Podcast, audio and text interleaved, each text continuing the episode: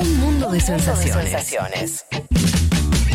Vázquez, Carg, Martínez, Elman. Información justo antes de la invasión zombie.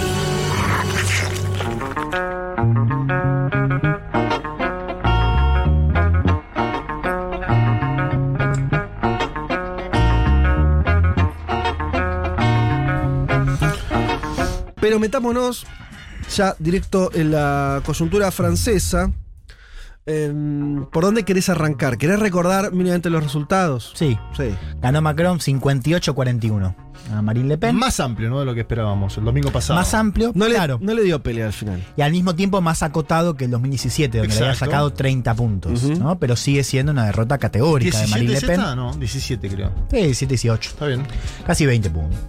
Eh, el dato para mí también singular de la elección es la abstención. 28%, Fua. la más alta desde 1969. Mm. ¿no? O sea, ahí también hay un dato interesante. Quiero que nos metamos, les traigo algunas tendencias para que comentemos. Dale.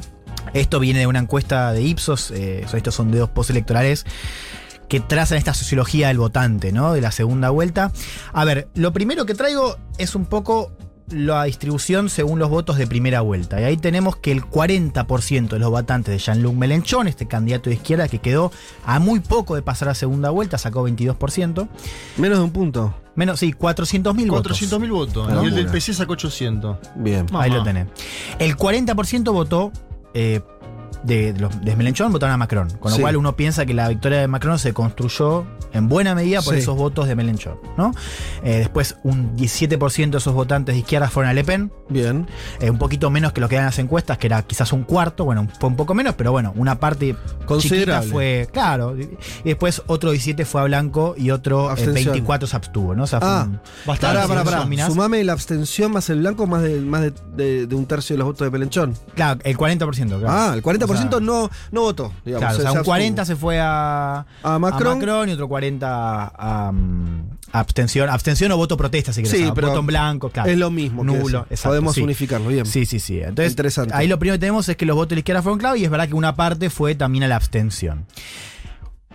Franja etaria. Sí. A ver, interesante. interesa. Jóvenes. Los Estos jóvenes, números son buenísimos. Son muy. los jóvenes de 18 a 24 años Sí. eh, votaron a Macron en una proporción de 60-40. O sea, a Macron le fue muy bien entre esos jóvenes. Ahora, hay un dato muy interesante ahí, que es que la abstención entre esa misma franja etaria, a los jóvenes muy jóvenes, fue del 40%. Uf. O sea, fue la, la franja que más se abstuvo. Ujú. Digamos, adentro del, del- del mundo abstencionista, los jóvenes fueron los que más se abstuvieron. ¿No? Después tenés una paridad en los sectores más de 40 a 50 años, donde ahí gana más Le Pen. O sea, ahí eh, interesa también para pensar la cuestión de mm, como de trabajadores que están con ese temor, no, pues ya, ya están en edad, que se están tan lejos de la jubilación, pero al mismo tiempo les está costando hacer pie de mercado laboral. Bueno, esos van a Le Pen y a medida que pasamos los, los 60 años, ahí se vuelve a volcar el voto hacia Macron. Vamos al tema de clase, tema de profesión, que a mí me pareció muy interesante. Ejecutivos. Macron gana 77 a 23. O sea, es abrumadora la distancia que Macron saca en los ejecutivos. Ahora, vos te fijas, por ejemplo, en obreros Sí. gana Le Pen 67 a 33. Casi invertido. Claro, y acá hay un dato, que es que en los sectores obreros, Le Pen mejora 10 puntos con lo que fue la elección pasada. O sea, ese crecimiento que tiene Le Pen respecto a 2017 se da sobre todo en sectores obreros y también en sectores, por ejemplo, desempleados. ¿no? En, en los sectores eh, trabajadores en paro, gana Le Pen con el 64% de los votos. Un- una foto todavía más clara cuando uno mira ingresos. Menos de 1.200 euros al mes gana Le Pen 56,44. Los que ganan más de 3.000 euros al mes gana Macron 65,35. Sí, O es sea, muy lineal que a más ingreso, claro. más votos a Macron. Claro, ¿no? Y a- Tiene toda lógica, ¿no? Tiene- Me está yendo bien, voy a seguir votando a este que me va bien y me va mal, Mm. voto un cambio de alguien que además propone, entre comillas, justicia social, ¿no? Mejoras en lo Y acá económico. hay algo también interesante, ¿no? Que es el tema de la percepción sobre calidad de vida. Y acá es todavía más claro. O sea, vos tenés que, entre los votantes que dicen estar satisfechos sobre su vida, casi el 70% vota por Macron. Exacto. Y los que dicen no estar satisfechos, el, casi el 80% por Le Pen. O sea, ahí también tienes una fractura muy clara, ¿no? Respecto a, a la percepción sobre calidad de vida. ¿No? Hay algo también interesante para pensar ahí, más allá de Le Pen, esto de es muy claro que la gente que más temor tiene acerca del futuro vota mayoritariamente a, a Le Pen. Acá estamos hablando de segunda vuelta, o sea, en la primera vuelta tenemos otro, otro escenario, ¿no? Eh, y algo que comentamos la semana pasada, o hace dos semanas, esto de la fractura geográfica, ¿no? O sea, las grandes ciudades votando a, a Macron y las zonas rurales y periféricas votando a Le Pen, ¿no? Un clivaje que estuvo muy presente en la elección de Trump en 2016, estuvo también en 2020, o sea, empieza, o ya es hace tiempo, un clivaje cada vez más central de eh, Occidente. Quiero que pasemos un poco a la cuestión del desafío que tiene ahora Macron para meternos, eh, sí que es un poco más, de, más allá de la, de la elección. Bueno, el desafío de gobernar de otra manera, ¿no? O sea, estos cinco años fue un gobierno donde quedó claro que fue para un sector minoritario de la sociedad francesa, o sea, esta caricatura que hizo Le Pen, este relato de Macron como un presidente para los ricos, bueno, ciertamente caló, porque no la tuvo solamente Le Pen, digo, lo dijo también Melenchón. No, y los ejecutivos que vos mencionás. o Claro. sea, el voto ese es, Es, es lo es que pasó muy- estos cinco años. Muy claro. eh, otra encuesta que me había parecido interesante para entender también lo que espera Francia. Vos, eh, hay una encuesta de Ipsos que dice que el 80% de los franceses espera una conflictividad social alta en las calles, ¿no? Que va a ser un gobierno donde, eh, bueno, va a haber mucha, mucha calle. Macron, no lo voy a pasar, pero para, para resumir, Macron cuando habla en, en esa noche después de las elecciones, habla de esto de hacer un gobierno, de que deja de ser un candidato para ser un presidente para todos, todos. y esto de atender las preocupaciones de la extrema derecha, en una línea cada vez más repetida, esto de que las- la extrema derecha hace las preguntas correctas o tiene los diagnósticos correctos, pero que las respuestas son malas, ¿no? Eh, lo digo porque lo escuché a Grabois esta semana diciendo algo muy similar. ¿Cómo es eso? A ver. De Milley. No, esto de que las preguntas que hace Milley son, son correctas, digo, hay algo del diagnóstico que, que, que, que traza bien, el problema son las respuestas. Claro, ¿no? eh, las políticas que quiere Sí, implementar. Claro. sí, sí, Errejón dice algo muy similar en España, o sea, hay una línea cada vez más conocida y Macron lo dijo en su, en su discurso. Charlemos un poco de Le Pen. Digo, a ver qué, qué opinan ustedes. Para mí no, yo leía unas, unas, eh, análisis que hablaban de esto de una derrota agridulce, ¿no? Esto de, Ajá. bueno, que pierde, pero que al mismo tiempo supera el 40% de los votos. Eh, yo no estoy tan de acuerdo con eso, digo, porque si bien Le Pen mejora la performance de 2017, pasa efectivamente esa, esa barrera. Tengamos en cuenta que Jean-Marie Le Pen, el padre de Le Pen, cuando va en 2002 contra Chirac, saca menos del 20%. Ujú. Digo, Le Pen ahora supera la barrera del 40%. Pero sigue siendo una derrota muy categórica, digo. Son casi 20 Ujú. puntos. Me parece que no, no, yo no estoy tan de acuerdo que haya algo dulce ahí para, para Le Pen. Depende del gobierno que haga Macron, ¿no? Porque Sí, bueno.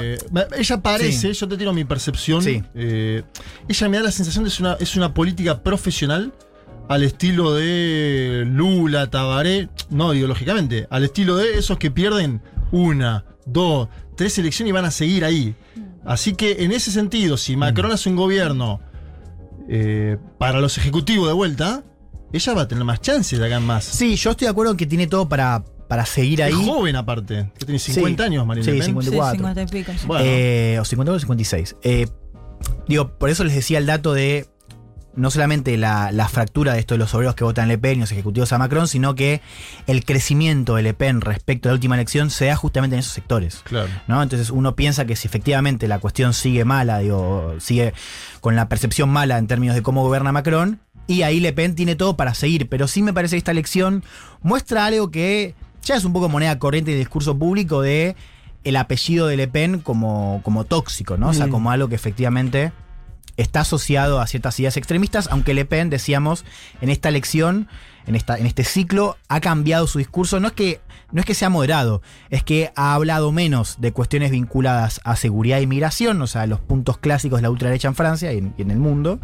eh, o en Europa sobre todo, Y más de economía. y más de economía. Sí, más de y, y está bueno que digas, no, no, digamos, hablo menos, porque cuando la escuchás en el Sí, las debate, ideas. las ideas son las mismas. Mm. Eh, yo coincido con, con, con Elmar en que me parece que. Eh, a ver. em, siempre pierde. O sea, hay, hay una constante con, con Le Pen. ¿no? O sea, es perdedora de los balotallos. Sí. Ese es un dato. Hasta que gane. Es así. Eh, No, sí. Bueno, como siempre en la vida, está bien, pero Sí. quiere decir, no es. eh, a diferencia de otros fenómenos de ultraderecha en el continente, para no irnos mucho, para no hacer comparaciones por ahí, Sí. limitémonos a Europa, que, que algunas similitudes tienen sus sociedades. En general las irrupciones, ¿no? Son.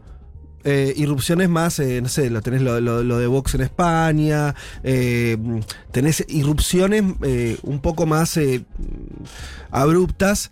Le Pen es parte del sistema político francés.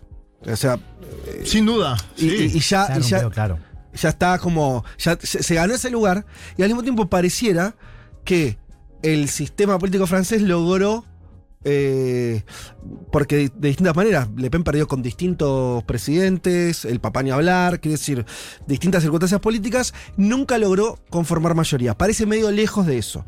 Parece, obviamente en cinco años puede pasar otra cosa. Está a 8 puntos, ¿eh? Digo. Sí, Está yo, bien. yo también soy más pesimista. Una cosa más, una cosa más que uno a esto. Sí. Para mí no es un dato menor que Melenchon se ha sacado casi la misma cantidad de votos que, que Le Pen. ¿Por qué? Porque si vos tuvieras el terreno, toda- eh, eh, Le Pen podría no haber estado en la segunda vuelta tranquilamente. ¿Sí? Y estaríamos hablando de otra cosa. Entonces a lo que voy es, me parece que hay una fragilidad ahí de esa construcción eh, de ella.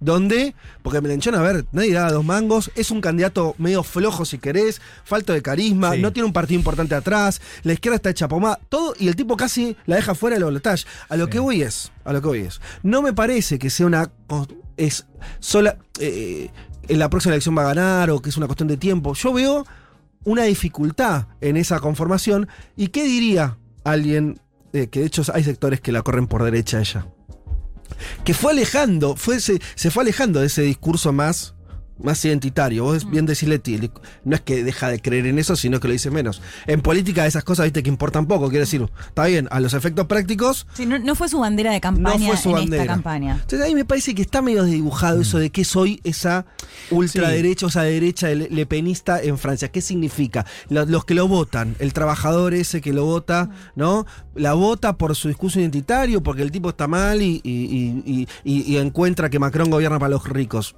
Es más, Sí, yo creo que habría que pensarlo como una de las salidas posibles en este contexto de mucho descontento. ¿no? Donde también la abstención habla por sí sola, ¿no? Porque Total. Ese es otro Sí, dato. de, de hecho, si mirás los números, el- la, la cantidad de franceses y francesas que no fueron a votar es mayor a la cantidad que apoyó a Le Pen. Claro. casi que yo diría que el dato político a mirar sería más ese. Sí, sí. Bueno, Bueno, o sea, me- ¿qué- ¿no? alguien que mira el sistema, decís, Sí. ¿qué está pasando en Francia? Bueno, hay un montón de hay un sector que Mm. con estas dos alternativas, la, la centroderecha de Macron y la derecha de Le Pen no se siente contenido. Y te doy otro dato más para pensar lo que fue la primera vuelta. Esto me lo, me lo decía muy bien ayer Ever eh, y Ostrovsky, me decía esto de, ojo, mirá también el tema de la sociología del voto de Melenchón. Ujú. Melenchón crece en la primera vuelta. O sea, Melenchón le roba abstencionistas, o sea, Claro. logró canalizar algo de eso.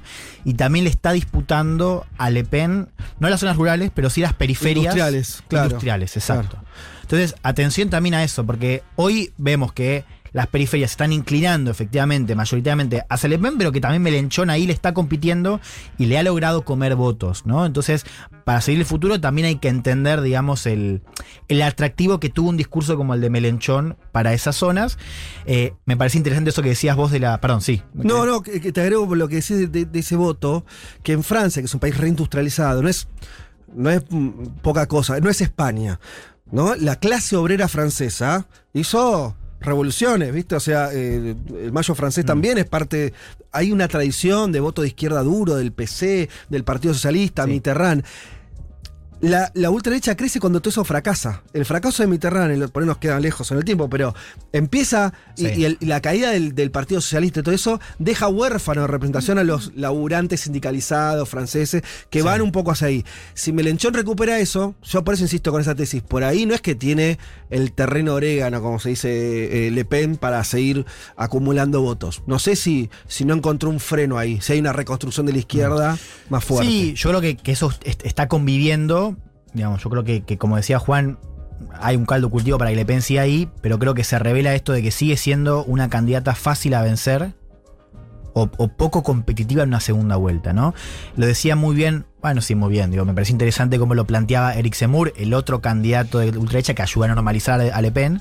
Dice esto, hace ocho elecciones que el apellido Le Pen pierde, ¿no? Hablando un poco ligando a ella con el padre, y fue muy claro. Y él más a la derecha. Claro, Él más de a la hecho, derecha. eh, o sea, Y con justamente otra sociología. Lo, que, lo que se planteaba es que en los medios de comunicación ella se vio mucho más moderada porque tenía al lado Semur que no Sí. sé cuántas multas va pagando por incitación al Sí, odio. 25 puntos subió igual, ¿no? De esas Sí, ocho elecciones. y- Subió 25 puntos, y nunca hay- bajó. Claro. Quedan 42 puntos. Y ahí yo te agrego lo de eh, Samir eh, Nair, este politólogo francés, que dice, obviamente el tipo está contento que ganó Emmanuel Macron, pero dice, Yo viví el mayo del 68 y estoy convencido de que algo mucho más grave está hirviendo en Francia. Dice sobre la economía. Claro. Sí, Entonces, sí, es una tendencia Si que- eso no lo canaliza a futuro Jean-Luc Mélenchon, Mm. que tiene más edad, que al momento dice quiero ser primer ministro ahora, pero que está más viejo, antes dijo me voy de la política. Que no eso tiene un partido fuerte atrás. Si eso no lo canaliza Jean-Luc Mélenchon, la señora Le Pen es una política Total. profesional. Ese voy yo como dato. Sí, sí. Y, va a seguir, ¿eh? y Va a, a, seguir, a no tengo favor duda. de Le Pen, entre comillas, funciona esto. De hecho, el propio Macron diciendo, sé que me votaron para que no gane Le Pen. Mm. Digo, funciona eso. De hecho, acá desde Argentina se miraba mucho, por supuesto, la elección de 2015 que pasó con la izquierda. Digo, a mí me parece que también funciona esto del cordón sanitario y, y por lo cual no es electa. Yo veo que sigue creciendo la ultraderecha y, me, y me- bueno, me parece el primer paso ver qué pasa finalmente en las elecciones de, de junio. Legislativas. Sí, Sí, ahora, para mí ahora sí, vamos, ahora vamos como ahí, lo ¿no? dijo ella, una victoria. Ahora vamos con- ahí, quiero que escuchemos a Le Pen y antes de decir algo, ¿no? Eh, tenés derrota audio, todo, metele. Sí, sí. No, eh, solamente para seguir de cerca. Le Pen tiene un partido detrás. eh, bueno, ahora se llama Reagrupación Nacional. Es el Frente Nacional. Y lo digo porque hay figuras a seguir de cerca. Hay una que simplemente quiero que retengan el nombre. Que se llama Jordan Bardella. Es la mano derecha de Le Pen. Y es un pibe que Sí. tiene 26 años. Mm.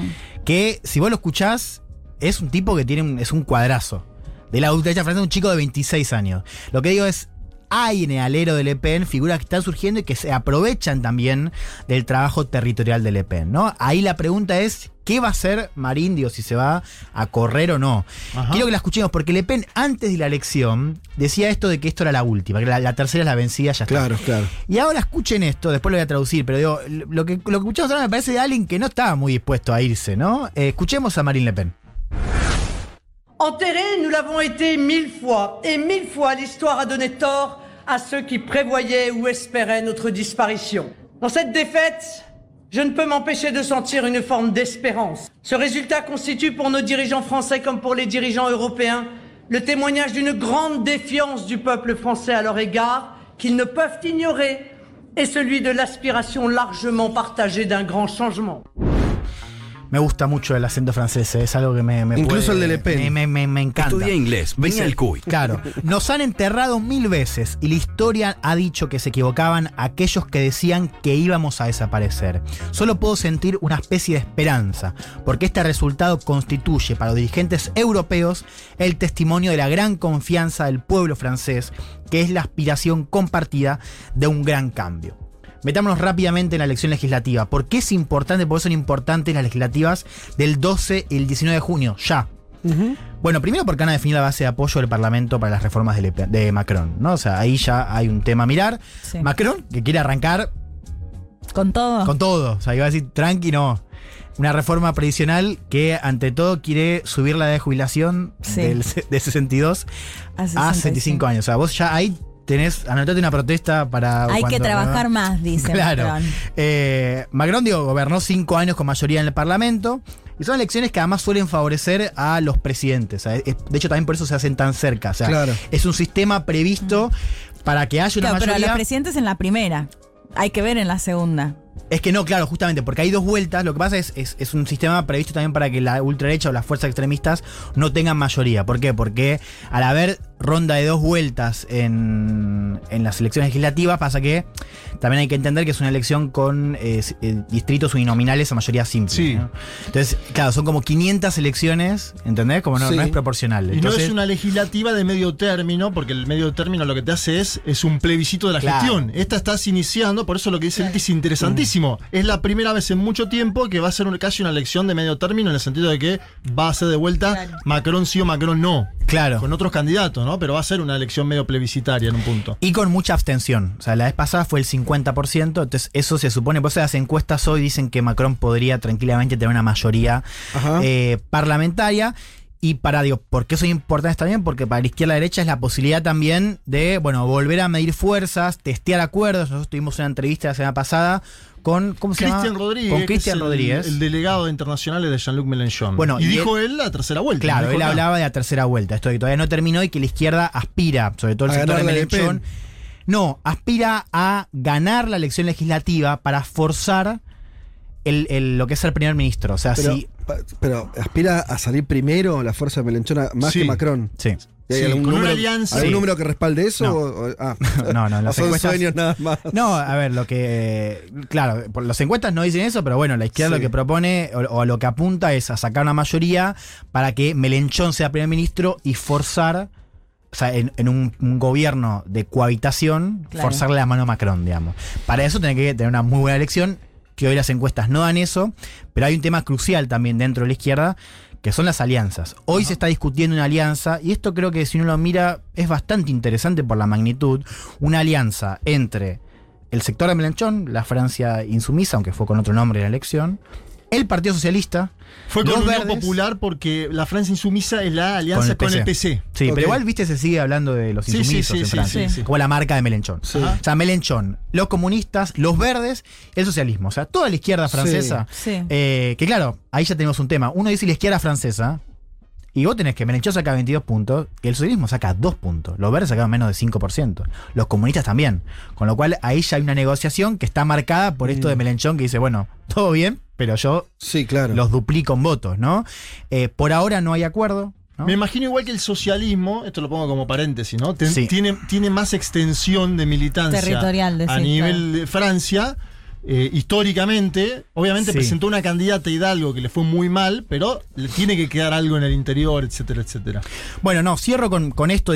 Tenía un audio de, de Hollande, pero lo, lo- lo puedo resumir. Hay una idea, digamos, dentro de la izquierda que es que un sector, sobre todo el sector de más tradicional del Partido Socialista, está vetando la alianza con Melenchón, ¿no? Esto de que no puede ser eh, que se haga una alianza con una izquierda hegemónica, Mm. que pone en juego los tratados de la Unión Europea.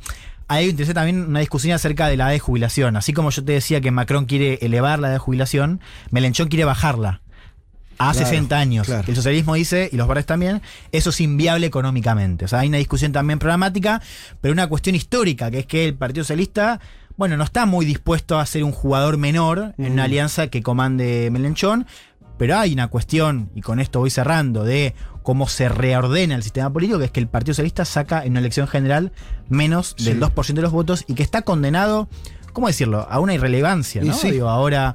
en Además, no es este- la primera elección que le va mal. Claro, No. ya venía mal. ya venía, había perdido la mucho. debacle viene de hace había perdido rato. mucho, mucho volumen parlamentario en la última elección. Ahora me parece que eso se va a profundizar. Melenchón hablaba de esto de una entrevista hace dos días, hablando de que la izquierda tiene que abandonar la cultura de la derrota. Me interesa también esto de yo les propongo algo ofensivo, que es hágame- o sea, mar- marquemos la cancha Sí, a Macron siendo sí. primer ministro, como esto de necesitamos Claro, claro. recuperar un poco de vamos. Claro, porque Sí, si uno mira a Francia, y uno lo decíamos acá, o sea, hay una cuestión de, de la derrota en el sentido de que ya todo es derecha en Francia, ¿no? Y creo que esta elección recupera un poco la idea, como decías vos. Ojo, porque si Menechel iba un poco mejor, acá estábamos discutiendo sobre el regreso de la izquierda francesa. Claro. Y el socialismo eh, volvió a la mesa de negociación con Melenchón. Este es el otro dato. Se había ido el viernes y ahora Sí, por lo- sí, O está- sea, sí, igual en- le puede plantear un poco, ¿la calle o el gobierno? Melenchón, Sigue digo. negociando. Atención, lo Hoy a la noche parece que hay novedades con Sí, eso. sí hoy, hoy la quería- hoy Melenchón la quería cerrar. Así que bueno, atención a estos cambios después Bien. de esta segunda vuelta. Sigue todavía la, la campaña en Francia hasta junio, eh, cuando va a haber elecciones legislativas.